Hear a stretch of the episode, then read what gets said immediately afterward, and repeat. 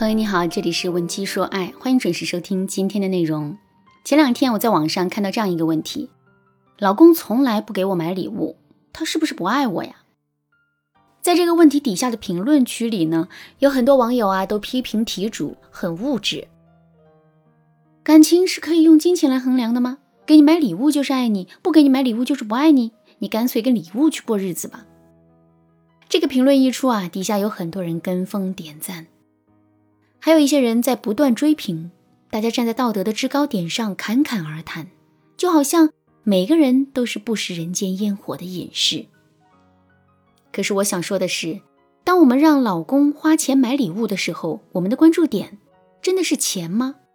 明明不是的呀，我们只是借助礼物这个载体来试验一下男人有没有把我们放在心上啊，这有什么错呢？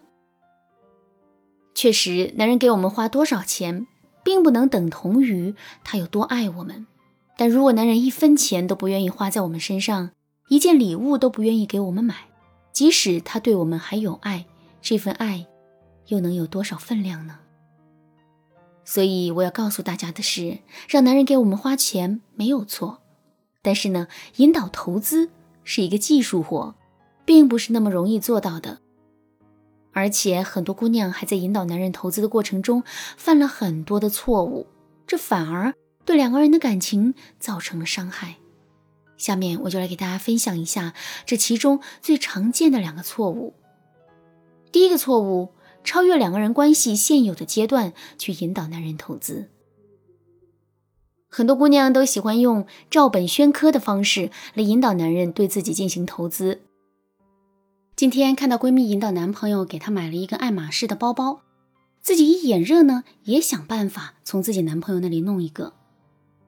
明天又在网上看到一篇引导投资的文章，自己马上就变得心痒难忍，想在男朋友身上试一试。可是姑娘们呐，方法是死的，人是活的呀，这么简单直接的套用，真的很难会起到效果。更重要的是。一段感情有不同的发展阶段，而不同的发展阶段对应着不同的引导投资的方法。如果我们不考虑这一点就盲目操作的话，最终我们非但达不成目的，还会弄巧成拙，因此而遭受损失。学员小雪就犯过这个错误。小雪第一次来找我做咨询的时候，一开口就对我说：“老师，我跟相亲对象已经认识三天了。”我们第一次一起逛街买东西的时候，他全程都在那儿看着，一点主动付钱的意思都没有。这样的男人还值得交往吗？听了小雪的话之后，我马上就反问她说：“小雪，为什么你会觉得男人应该主动花钱给你买礼物呢？”小雪回答说：“因为他是我男朋友啊，陪自己女朋友逛街的时候，他不应该花点钱意思一下吗？”我对小雪说。男人给自己的女朋友花点钱，这确实没有错，但是你还要考虑一下你们的感情目前正处在什么阶段上。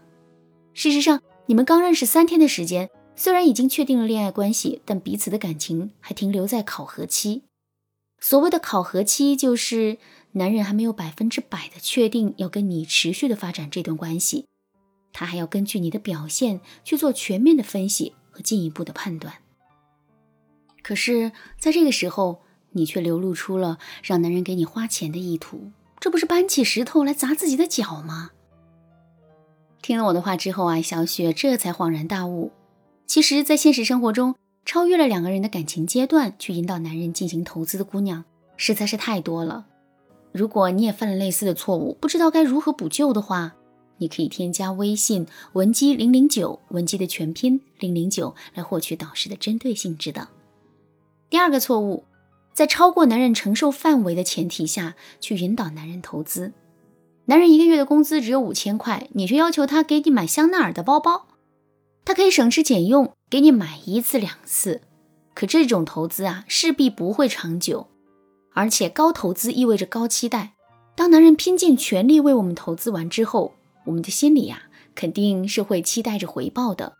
这也就意味着他对我们的要求也会变得水涨船高。如果我们满足不了这些要求，男人就会对我们失望，这段感情也会因此而充满风险。当然啦，根据男人的工资收入去判断他的投资能力，这只是一种比较粗略的评判。事实上，男人一个月挣一万块的工资，但他未必愿意给我们花一万块。也许在这一万块钱里，他愿意给我们花的钱连五千都不到。所以在引导男人投资的时候，我们不仅要看他的收入，还要看他对我们的投资意愿。怎么才能知道男人的投资意愿呢？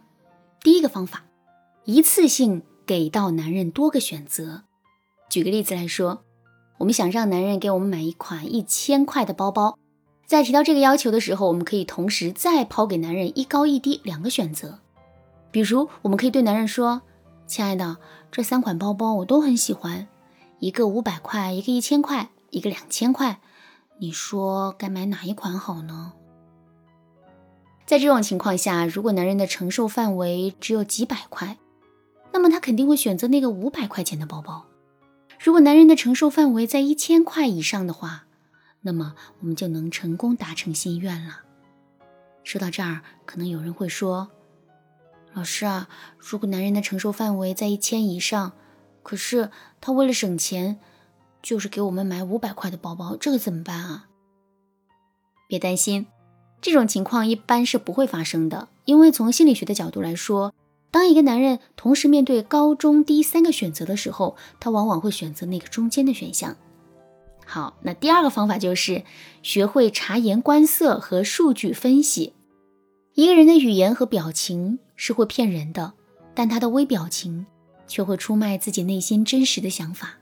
所以在引导男人给我们花钱的时候，我们的注意力一定不要都放在礼物和钱上，而是要认真的观察男人脸上的微表情。如果男人在花钱的时候表现出了略微的迟疑，声音语调发生了轻微的变化，或者是身体上出现了轻微的生理反应，这个时候我们就应该意识到，目前的这个价位已经让男人产生了不适了。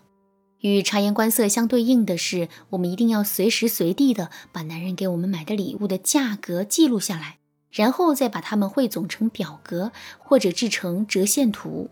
通过分析这些数据，我们就能准确的知道男人给我们投资的预期了。当然啦，无论是察言观色还是数据分析，这都需要我们具备一定的专业能力。如果你想进一步的提升这方面的能力的话，可以添加微信文姬零零九，文姬的全拼零零九，来预约一次免费的咨询。